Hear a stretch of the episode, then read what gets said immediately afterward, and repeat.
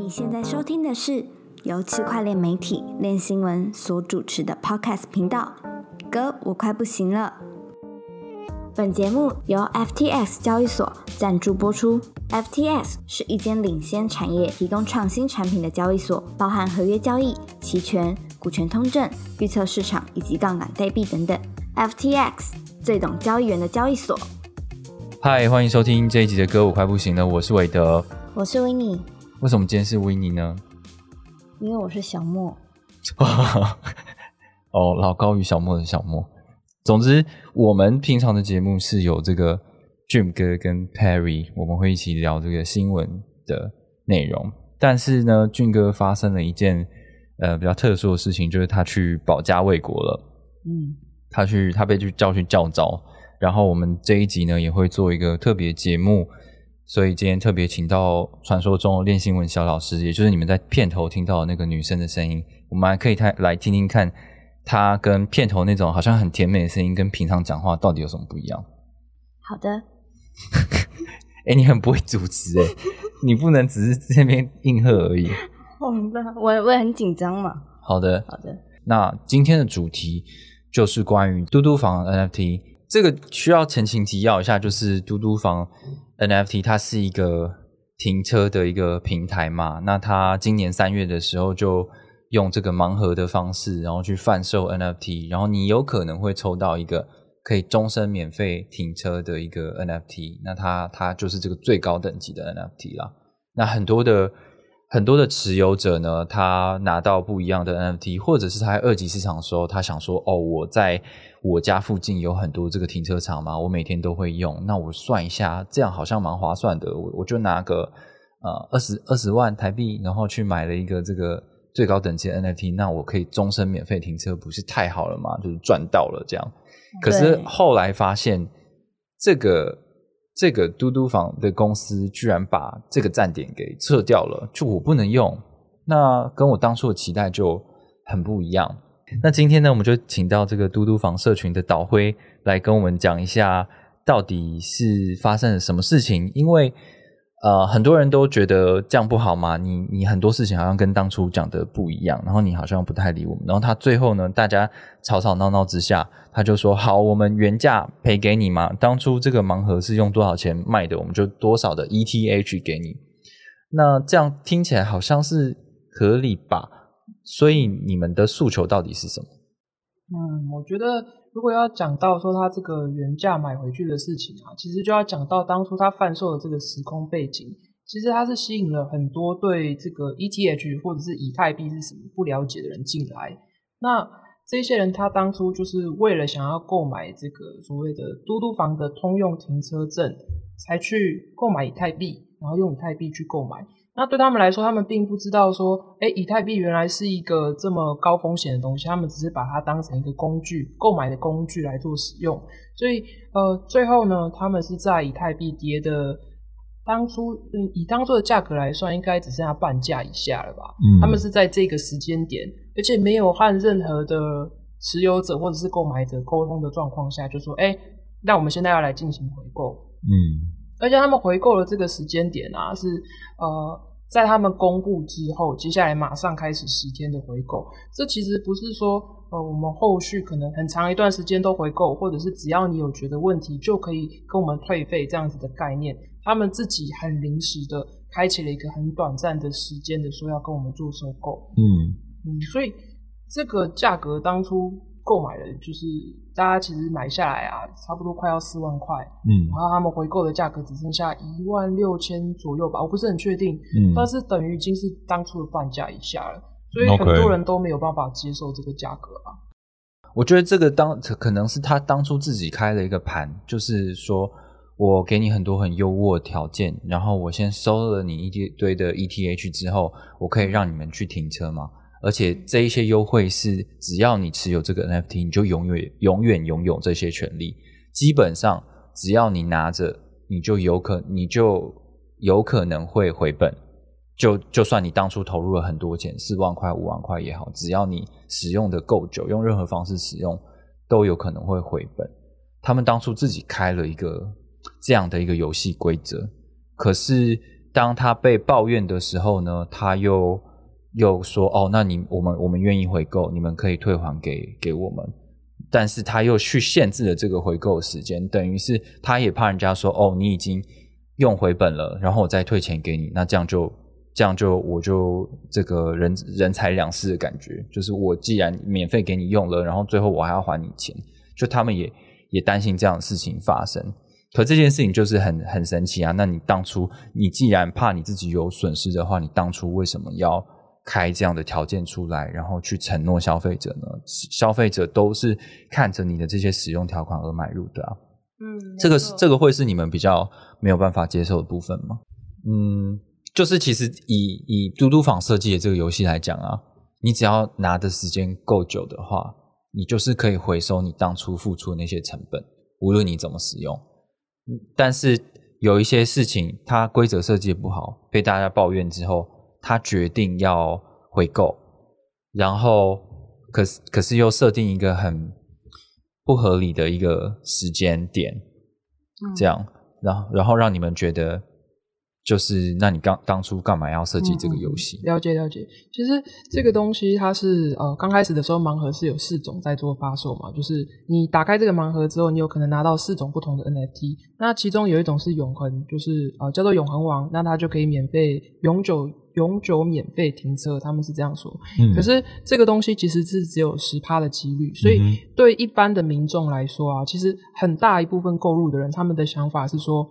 我现在即便运气没有那么好，拿到那么好的一个 NFT，那我最糟糕的话，基本上也有一年份的停车的权利可以去做使用。嗯所以很多的用户其实就是觉得说，哎，我现在打开这个，基本上就有一年，那他可能就会去算一下说，那我一年的时长的话，这样子划不划算？嗯那他又算起来觉得说，好像比停车场的这个本身的月租费还要更划算一点，那我就可以买这个 NFT 来当做我自己本身停车使用。嗯所以，嗯，因为像你刚刚举的这个例子的话，比较像是说他现在这个每个人都是抽到了这个 终身免费停车，所以他好像只要使用的够久，那他就可以回本。但其实实际上的状况是，多数人呢、他可能只有一年。呃，这个免费停车，或者是两年白天，或者是两年晚上的免费停车。，OK，嗯，那呃，现在去做使用的过程当中啊，他们其实也是有去设定这个时长的限制。嗯也就是说，我现在卡片第一次使用之后呢，它就是固定在一年或者是两年之后就会失效。所以，嗯，其实中间也有出现一个争议，就是说，哦，那现在呃，场站突然进维护或者是撤站的状况下，我们可不可以去把这个时长去暂停或者是做延长的部分？嗯那他们其实也是都是不愿意的，所以就造成很多人哦、呃会觉得说，那我现在买这个来，我想说我可以在我家附近停一年吗？可是我的这个场站突然就不见了，那你们说现在进维护也不知道要维护多久，或者是说你们现在突然就宣布说要把这个站点撤除了，而且呃好像不是那么明确的一个理由，就说要撤除这个站点，就会让很多购买的人觉得说，好像自己是不是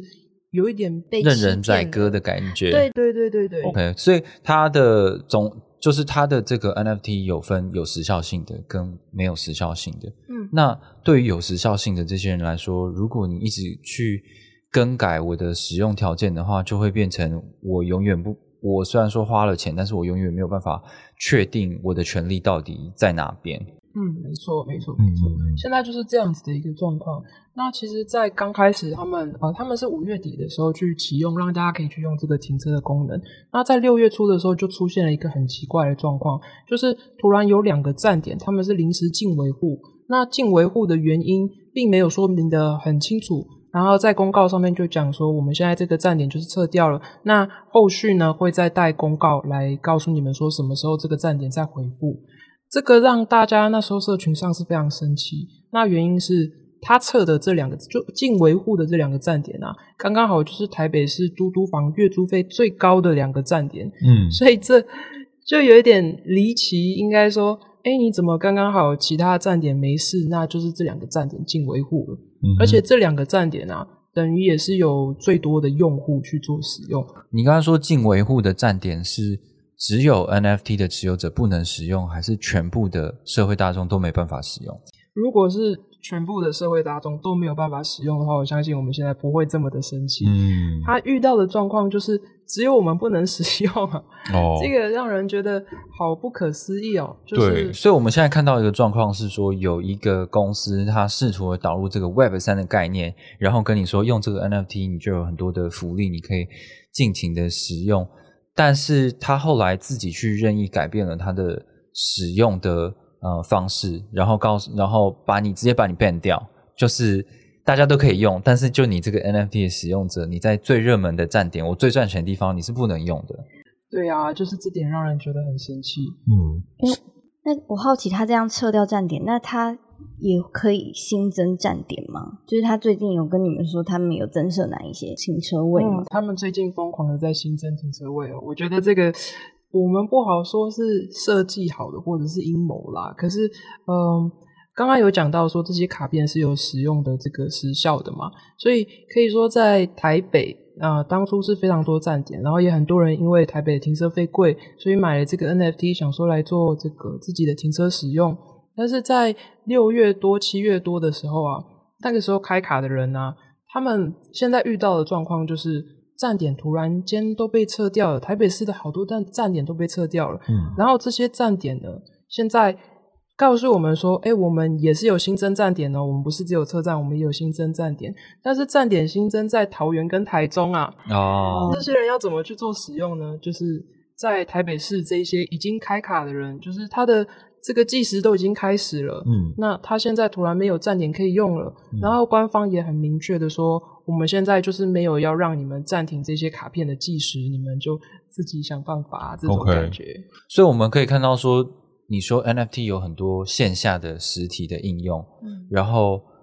呃，可是其实既然你线下的话，就会有地理限制的问题，嗯，如果我当初买的时候，我是看我是台北，我是台北人，然后我看到台北这么多的站点，我就想说，哦，我在这个两年时间内，我就畅游，我应该都很 OK 啊，我我我应该是不会亏钱，可是他就改变了很多的条件，把。台北很多的站点，这些站点不是不见哦，而是说不让你 NFT 的使用者使用。一般大众要刷卡投钱进去是都没有问题的，只是他不让你 NFT 的使用者使用。那他的方式是跟你说，我们虽然说删掉站，可是我们在外县市其他的县市还有增设站点，所以你也没有亏啊，我们还是给你这么多站点。那这样的确是让很多人就会觉得很奇怪吧？而且他不能转让，对不对？他可以给，例如说，假设好，我台中有亲戚的话，那我给他使用，这样可以吗？其实我觉得理论上是做得到的，但是每个人在台中都有亲戚嘛？哦，就是你可能要刚刚好，啊，你这个朋友他是在使用得到的地方，然后你可以马上让他使用，这其实是有一点难度。那他们在呃完全不让我们暂停这个计时的状况下，你后续在对你的这个 NFT 进行处理的时候啊，这个过程当中，其实你可以想象也是一直不断的在花钱，因为它就一直在计时。嗯，了解。呃，其实关于这个主题啊。我们我们跟那个导辉也有聊过，然后之前我们 podcast 前几期有请那个杨月平老师，然后稍微聊过这件事情，然后我们文章部分也有跟这个猫董律师合作，就是解答解答一些事情。那就目前网站上面讲的这些条款来讲，呃，他既然他既有免责声明，就说他可以去异动这些游戏规则啊，就是所以对于这个现有的资料来说的话。好像大家就会觉得说，哎，没问题啊，对啊，他一开始就有跟你说，嗯呃，他会，他可他有权利可以去更改游戏规则啊。那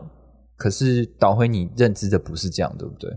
嗯，其实他们在这个过程当中，其实改了他们的网站里面的内容好多次哦。那我们刚开始购买的时候啊，这个像我不知道大家有没有看过他们的网站，上面有这个常见问答这个页签，那里面可能就会说明很多关于 NFT 要怎么样去做使用这件事情。可是当初我们购买的时候啊，这个网站上面是没有这个页签的，你必须要进到它的 Discord 社群里面的一个常见问答的标签才可以看到，而且当初也并没有。呃，附上这个 iParking，也就是这一个线上呃，算是嘟嘟房的线上支付系统的相关服务的一些说明跟连接哦。嗯嗯，刚刚有讲到说，就是好像我们 NFT 不能呃 NFT 的用户不能使用这些停车场，然后其他人其他的大众还是可以使用。这个部分他们做的方式其实就是我们购买的是 iParking 的这个免费停车的权利。那 iParking 当初和嘟嘟房是很密切的合作，等于说他们的这个增站、撤站啊，几乎都是在一起的。那在他们使用 iParking 的这个服务贩售给 NFT 的用户之后啊，他们就开始撤除这个 iParking 和嘟嘟房的呃合作的关系，所以导致这些 NFT 的用户没有办法再去做使用了。就是我想先解释一下，就是虽然说大家的认知是说，哦，这是嘟嘟房 NFT，但其实它整个这个结构是分成两个平台，一个是嘟嘟房，嘟嘟房是负责就是跟很多的停车场签约，然后提供这个停车场地的一个公司，然后还有另外一个公司叫做 iParking，然后 iParking 是一个线上支付平台，跟这个嘟嘟房公司合作，然后这个 NFT 是由 iParking 来发行的，所以当有一些争议出现的时候，它就开始这个关系好像就开始脱钩了。就是我我我跟你说，我会跟你说，这个 NFT 是我们 iParking 发的，那我们跟嘟嘟房之间的合作关系它被调整了，所以我们必须要去限制你们的权利。嗯，没错，他现在就是用这样子的方式。这个其实我们觉得，不知道会不会是当初当初就已经设计好要这样子去做这种呃切割的方式啦。因为在当初这个呃我们购买的时候，其实是看到很多的广告上面都是写说嘟嘟房 NFT 嘛。那实际上听这个网红或者是看广告里面的内容的话，他讲到这个 NFT 的时候，呃，如果有说到全名的，就有可能会说是嘟嘟房 iParking。的嗯停车证，那如果没有讲到全全名的，可能就是省略成嘟嘟房 NFT。对，那这个东西就是让大家觉得说，哎，那、哦我现在买的这个东西，呃，实际上应该就是跟嘟嘟房的停车场有很深的关联性，甚至是由嘟嘟房发行的，因为所有的产品都叫做这个嘟，要不就是嘟嘟房 iParking，要不就是嘟嘟房 NFT，听起来就应该就是嘟嘟房发的吧？就是大家的直觉都会这样觉得。对实际上在购买的时候呢，我们是呃从这些影片或者是广告被导入到的是 Discord 的社群里面。那在 Discord 社群里面呢，他们就有讲到说他们是 iParking，但是他们 iParking 是什么？因为大家比较不理解这个品牌嘛，嗯相相较于嘟嘟房之下没办法理解。那他就去解释说，他们和嘟嘟房是深度的合作，而且是相同的母公司底下的全资子公司。嗯，然后同时呢，他们的这个呃执行长或者是董事长，甚至是公司的负责人都是同一个人。嗯所以就是看起来就是他们是同一个集团嘛，只是把嗯这个组织拆分出来，有另外一个公司，可是其实老板都是同一个人。是啊，是啊。然后然后等于是呃，比如说维尼自己一个人，然后开了两两个公司，然后他他想要有一些产品变动的时候，就说哦，我这个 A 公司跟我的这个 B 公司他们的合作关系已经嗯生变了，就是假装吵架。假装吵架，我们不玩了，所以这个你不好意思，你们没办法享受这么多的事情。那这个感觉好像是左手跟右手在猜拳一样，嗯，对，所以嗯，的确这件事情是蛮奇怪的啦。而且我们当在买一个 NFT 的时候，你标榜这么大，说哦你是嘟嘟房 NFT，不会有一般的人去拆解这个结构，说哦你只是你只是拿了这一个名字来做广告，但是其实你是属于另外一个公司。这样子还好，只是是其实实际上他们根本就是同一间公司，只是他把这个结构拆分开来而已。就难怪这个导会会觉得你用这样子的理由来说服我们，你要更改产品的内容是很不合理的啦。嗯，对啊，对啊，对而且刚刚有提到，就是说，呃，现在很多很多人在讨论这件事情的时候，回去看他网站，因为比如说大家知道说 NFT，呃呃，嘟嘟好像 N NFT 好像有一些争议，大家会回去看这个使用条款，然后就说，嗯，奇怪，对啊，他没他没问题啊，他都说 OK 啊，但是事实上是这个网站是改来改去的，当初大家在买的时候根本就没有他所谓的这些条款，那变成这个赋能型的 NFT 也是很很奇怪的一件事情，因为他没有签署一个什么书面的合约，然后他想他想要改这个产品的规则，他就到网络上的网站改一下就好了，也不会有人知道，因为大家也是回去看一下说这上面写说什么嘛。对，所以其实这个问题跟之前跟那个杨老师讨论的时候，有讲到说，如果以后真的有这种赋能型的 NFT，是不是我们要把所有的讲好的规则都写在智能合约里面？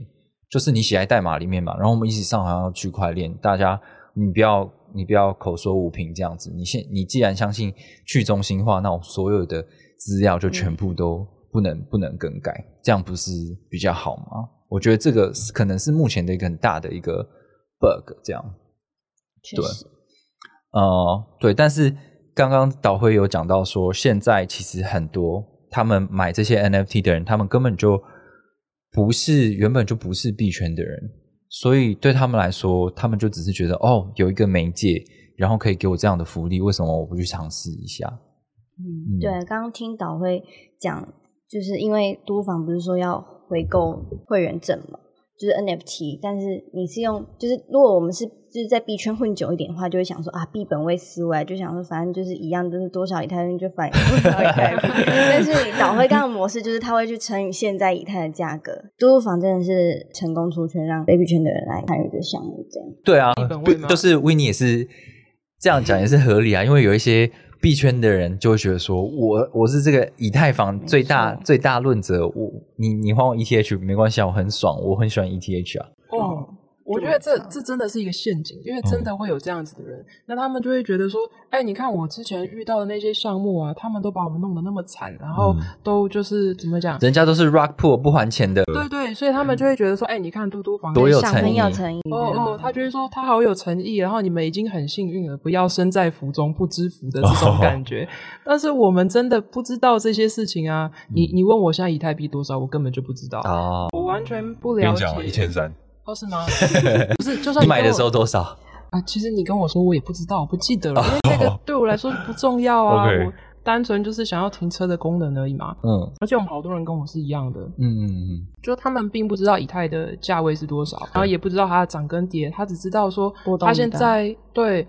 而且另外一个部分是，我觉得他们说这个原价归还的部分，那这个价值啊，其实是呃，你现在要用什么样的方式来去做判断，就是。对一般人来说，其实以太币这个东西是波动非常大、风险非常大的。如果你没有自己主动去做投资，你是不需要去承担这样子的一个风险的。那他们在这个以太币跌得这么惨的时候去做回购，好像相较之下就是要我们去承担这个已知的亏损啦。嗯哼，嗯，对，这嗯，对，这的确是怎么说？因为其实币圈的人都很希望说，哦，我们这个 crypto 很赞很好啊，我们希望。投入这个大众大众世界的普及的使用，这样可是看起来嘟嘟房 NFT 这个案例就出现了一个这样子的问题啊，就又不是每个人都在那边跟你觉得说，哎，以太币以后会涨哦，然后然后就觉得你永远不会亏损，拿到有拿回来就是赚，就是并不会有这样的一个。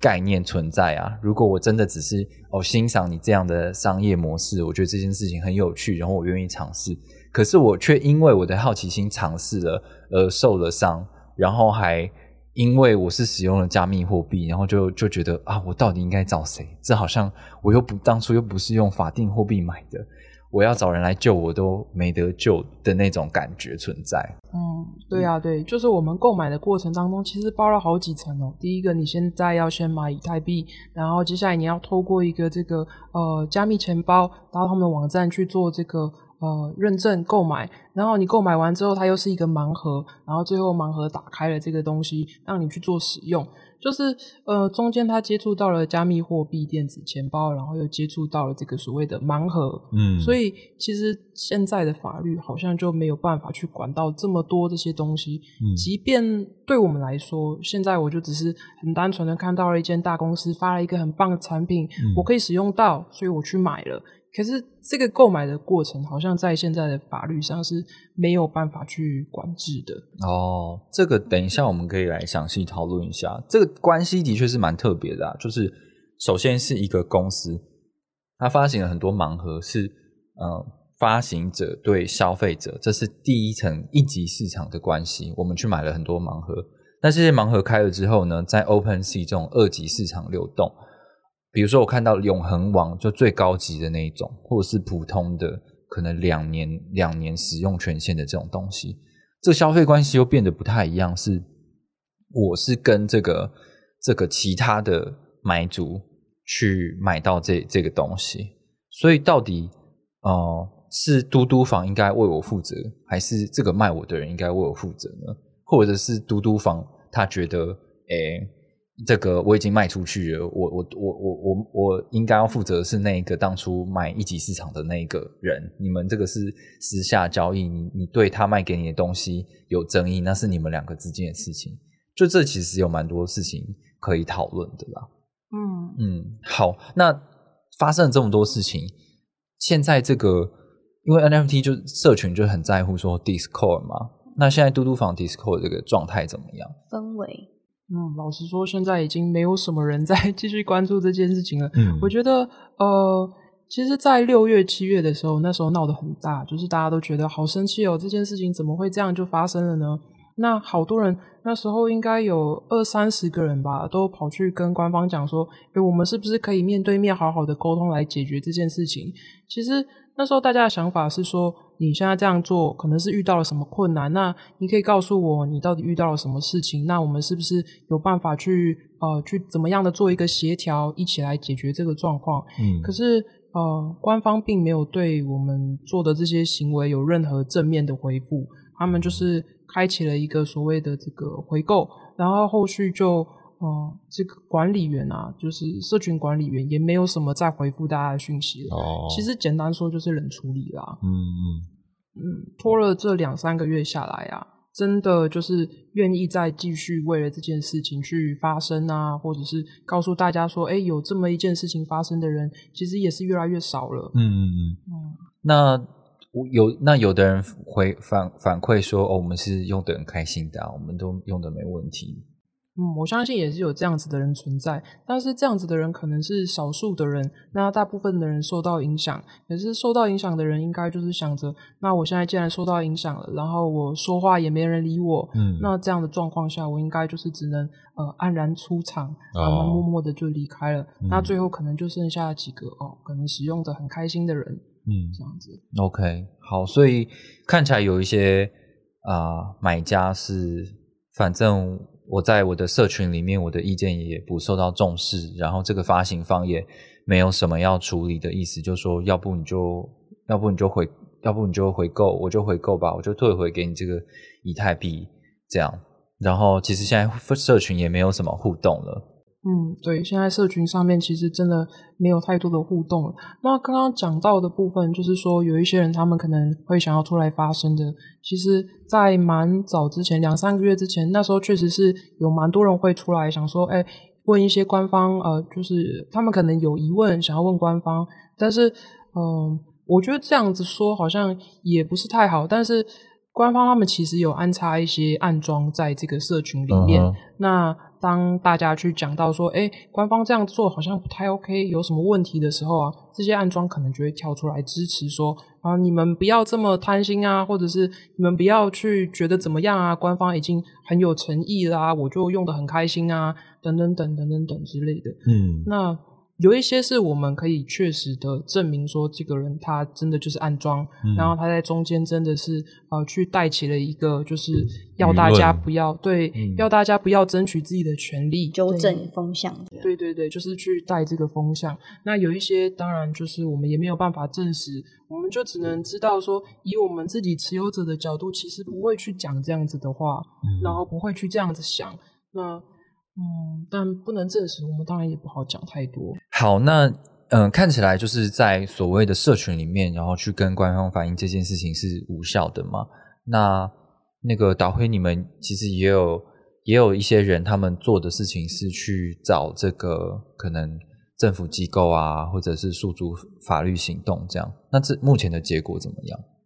嗯。我们其实中间有找了这个呃公平会，那公平会他那时候的呃这个说法是说，他可能觉得这个就比较像是联合行销啊，然后他就觉得说，iParking 和嘟嘟房可能原本就是不一样的公司。那在遇到这样的状况的时候，其实我们有去问他说，哎，为什么你会这样觉得呢？然后他后续就说，因为他去看了这个嘟嘟房的这个相关的公告跟官网，然后他有看到说，他们目前已经举办了回购。然后看起来他们的网站上面也是有这些呃 iParking 的这个连接跟说明的部分。嗯，在遇到这个状况的时候，其实我们是觉得蛮吃惊的。那时候才发现说，原来就是呃官方可以一直不断的去改公告啊，或者是以用很呃片面的方法去说明这些事情，可以带给人这么大的影响。嗯。嗯，但是公平会那时候的承办人其实也已经呃觉得说这件案子好像就是这样子结束掉了。那我们再去做更多的反应，他好像也觉得嗯这都蛮清楚了啊，这个网站上都写的蛮清楚了，就也没有再帮我们继续承办下去了。那消基会这边的看法是说，因为我们没有遭受到重大的这个。呃，健康或者是生命相关的影响，那他们这边的资源可能会放在呃受损更严重一点的受害者的部分。这个其实我们也完全能够理解，因为他们毕竟是一个呃比较没有在收费，然后比较像是公益的一个团体。那以我们的受害程度，也也觉得说他们这样子的说法其实是很 OK 的，我们很能理解的。嗯哼。那消保处的部分的话，我们在去申诉的呃这个过程当中，其实，在前几天才有了这个调解会，然后我们有机会去跟对方的这个律师或者是代表面对面的去做一个协商。可是，呃，消保处它其实并不是真正的法官，然后拥有这个就是呃法律上面的一些权利，所以即便。这个他们派出的代表没有很认真的处理我们的问题，或者是没有心要做协商，到最后也都是呃没有办法让他们有任何的法则的。等于说他们的律师就跟我们讲说，那反正我们就是啊司法途径处理，然后也没有提供给我们任何看起来可行的方案，这件事情也就只好这样结束了。OK，反正对方就是蛮强硬的，就是说你们你们呃你们不满意，那我们就法庭上见吧。这样对啊，就是讲了类似像这样的话，真的蛮令人压抑的。嗯，对，所以嗯，看起来的确就是这种 NFT，好像当你有遇到一些消费纠纷的时候，没有人能够真的很帮助你。你最后如果走到这种不满意的状态的时候，你就只能上法庭处理。我们就是个案处理这样子。我相信这个是所有。因为有一些这个叫什么赋能，有一些赋能的 NFT 的持有者是最不想要遇到一件事情啊！我只是好好的想要参与一个好像很有趣的一个活动，然后也可以得到一些使用的好处。可是最后我为了要争取我的权益，我还必须要上法庭。这是非常大家都说哦，我们这个 NFT 是很 Web 三的，可是这件事情就超级超怪，就超不 Web 三的，然后蛮糟的。最后想要问你说，你觉得你还会相信这种赋能型的 NFT 吗？然后你会给如果还想要买这种类型 NFT 的消费者什么样的建议？然后有什么事情、有什么话想要跟嘟嘟房讲？嗯，好。如果有任何人想要买这种就是呃 Web 三 NFT 这种东西的话，我会建议。还是要有基本的保障。那呃，你可能在把钱投下去的时候，你就要有这个钱可能消失的准备。那如果说你现在是一间公司，然后你准备发行 NFT 的话，我会觉得你可以试试看，就是在这个新的尝试的时候，也让。相信你的这些消费者稍微有一些现行的法律可以保护的一些相关措施，例如说你发一个 NFT 给他，那你也给他一个电子或者是纸本的相关证明。在现在这个法律还很不明确的状况下，我们一起去尝试这个新的东西，那也都给彼此一个保障。呃，在消费者这边的话呢，他去购买的时候呢，可以更相信说，诶，这个公司真的愿意去落实这个东西，然后也愿意给一些。可以现在呃，现在的法律可以支援的一些相关的证明。那呃，公司这方面呢，愿意去做这样的事情，我相信一定也会让这些消费者更加的信任，然后愿意去尝试这个新的东西啊。嗯，天哪，好感人哦！我觉得蛮感人的哦，感觉就是有一种我这种我这个过来人受害者角度，然后告诉你们，哎，真的是肺腑之言。以后不要再害人了。这种感觉。对啊，那那你有什么要跟嘟嘟房说吗？哎呀，你觉得你比较喜你比较想要的是还钱来，还是你欠缺一个道歉，还是你想要你就做好那些承诺，该给我们用就给我们用？嗯，我觉得其实真的是一间大公司啊，然后当初打着这个自己的招牌出去卖这个东西哦，我觉得应该有一点诚信，一定应该要有一点责任感吧。就是其实我们很多人并不是说你现在这个功能不给我了，然后我就一定会怎么样很惨啊、家破人亡啊等等之类，其实都不是。但是为什么大家会一直到现在都还有人会呃想要去呃申诉啊、调解会啊等等之类的？其实我们的感觉就是我们好像被欺骗了。你当初给的东西没有给出来，那给不出来的状况下，我们希望可以有一个合理的解释的状况下，你又直接不理我们，嗯这其实会让人觉得不知道发生了什么事情，嗯就是啊，怎么说呢？我也不太会说，导会不要哭，就是被分手了，被分手了，啊，对对对，单方面被分手，然后还说已经给你分手费，不要少啰嗦了，就是个渣男，就是个渣男。嘟嘟房听到了吗？嘟嘟房你就是个渣男，不要再出来残害这些无辜的百姓啦。嘟嘟房说：“哦我就只是代言人啊。好啊，我觉得，因为我练新闻毕竟是在讲 crypto 的媒体，然后我相信我们有很多的观众，他在买 NFT 的时候，他其实就是一个 flipper，就是说我只是早期买，然后我要赶快把它卖掉，获利好几倍这样子，或者是我拿了这个，我有一个在社群上我有一个很崇高的地位跟身份，大家都看我这个东西变得好值钱，然后。这个所谓的开发的团队，他会还会一直空投给你不同新的 NFT，让你去赚钱这样子，然后一直衍生出来。当然，这样的事情目前有很多的变形，就是正在改变。比如说，他们想要把他们的这些 NFT 变成一个品牌做行销，然后吸引更多的大众，增加这个品牌的价值等等。他们会觉得说，哦，我们这个是社群共同创建的一个 IP，然后我们一起让它共好共有，我们创造一些很多创新的东西，然后我们不要再像以前的这种 NFT 一样，好像大家都只是为了要投资，我们要导入到更多社会大众的”呃就是应用里面，俗称 Web 二点五。Web 二点五到 Web 三的一个时代。可是，嗯对这样的概念，可是可呃可可是，如果现在已经有一些企业在干这种事情了，就是说哦，我们要采用 NFT，可是它当初的条款不清不楚，然后后来又一直改变，然后然后你又不肯承诺你的对消费者的一个呃使用条款。的时候，就是这个变成一个很四不像的东西，因为你使用了这个新兴的媒介，很多的主管机关根本就不知道要怎么保护消费者，就他已经很多事情要管了，然后又因为你是加入加密货币啊、钱包，然后 NFT 这些我根本就不懂的东西，然后法律上也完还还没有定义的很清楚，